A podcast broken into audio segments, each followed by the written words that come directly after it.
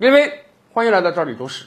咱们知道啊，二次大战之后，英国慢慢的从世界第一强国的位置呢退了下来。英国国内慢慢形成了一种共识，那就是他们要努力维系英美之间的特殊关系。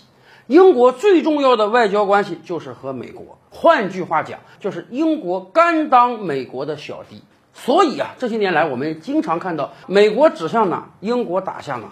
美国要制裁谁，英国跟着制裁；美国要打谁，英国就跟着打谁。这不光是因为英国、美国同文同种的关系，更是因为英国已经彻底认识到了自己不是世界老大，自己只有跟着世界老大混才有前景。而英国的这个深刻认识呢，也是通过两场战争慢慢形成的。一场呢，就是我们上期跟大家聊的苏伊士运河之战。二战之后。英国还觉得自己是世界老大哥呢。你看，一战我打赢了，二战我打赢了。虽然有很多殖民地慢慢脱离英国了，但是英国还觉得我实力犹在。所以啊，当埃及宣布把苏伊士运河收归国有之后，英国不干了。英国联合法国，又撺掇以色列，三国联军奔向埃及。幼小的埃及那哪有招架之力啊？英国可能觉得世界秩序还是我说了算。谁要敢不服不忿，我就打谁。然而，英国没想到，世界真的已经变了。首先是苏联直接召回英国，你觉得谁拳头大谁说的算吗？你实力强，你敢欺负埃及，那我实力比你强，要不要我欺负欺负你？原子弹等在后面。苏联的信已经让英国吓破胆了，没想到美国根本对英国一点没有施以援手的意思，还要趁火打劫。最终，在美苏两个大国的逼迫下，英国灰溜溜的撤军了。这场战争让英国彻底认识到了，他不再是世界老大了，连老二都算不上。美苏两个巨无霸的存在，让英国相形见绌了。上期我们也分析过，为什么这次美国没站在英国后面？因为一方面，苏伊士运河对美国来讲是核心利益。另一方面，美国也要通过这场战争告诉英国，谁才是真正的老大。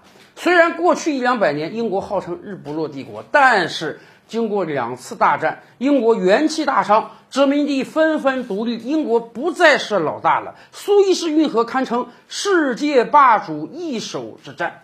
然而，二十多年后，英国又对一个小国动手了——阿根廷。当时，阿根廷啊宣布这个马尔维纳斯群岛。是人家的领土，英国霸占了多年，人家给收回了，形势跟这个当年埃及收苏伊士运河很像啊。英国当时怎么整的？撒切尔夫人派远征军、航空母舰万旅奔袭，到阿根廷家门口跟人打了一仗。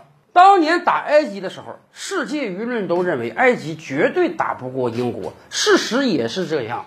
但是由于美苏站在后面，英国灰溜溜的撤走了。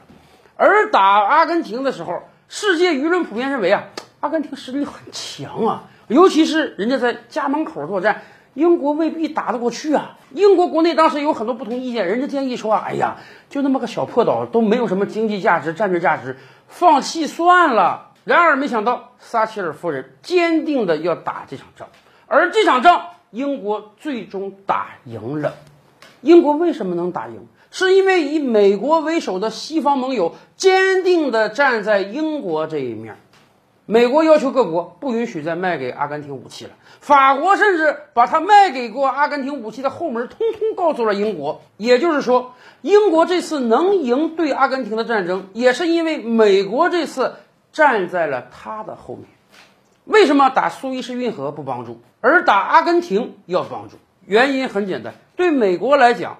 阿根廷这个小岛根本不是它的核心利益所在，整个南美都是它的后花园，正好英国帮它管教管教。更关键的是，经过战后几十年发展，英国已经彻底沦为了美国的小弟，小弟的利益受到了损失，老大自然要相对帮助一下了。何况这个小弟在过往几十年中已经彻底认清了自己的位置，对于老大从来没有挑衅之心呢。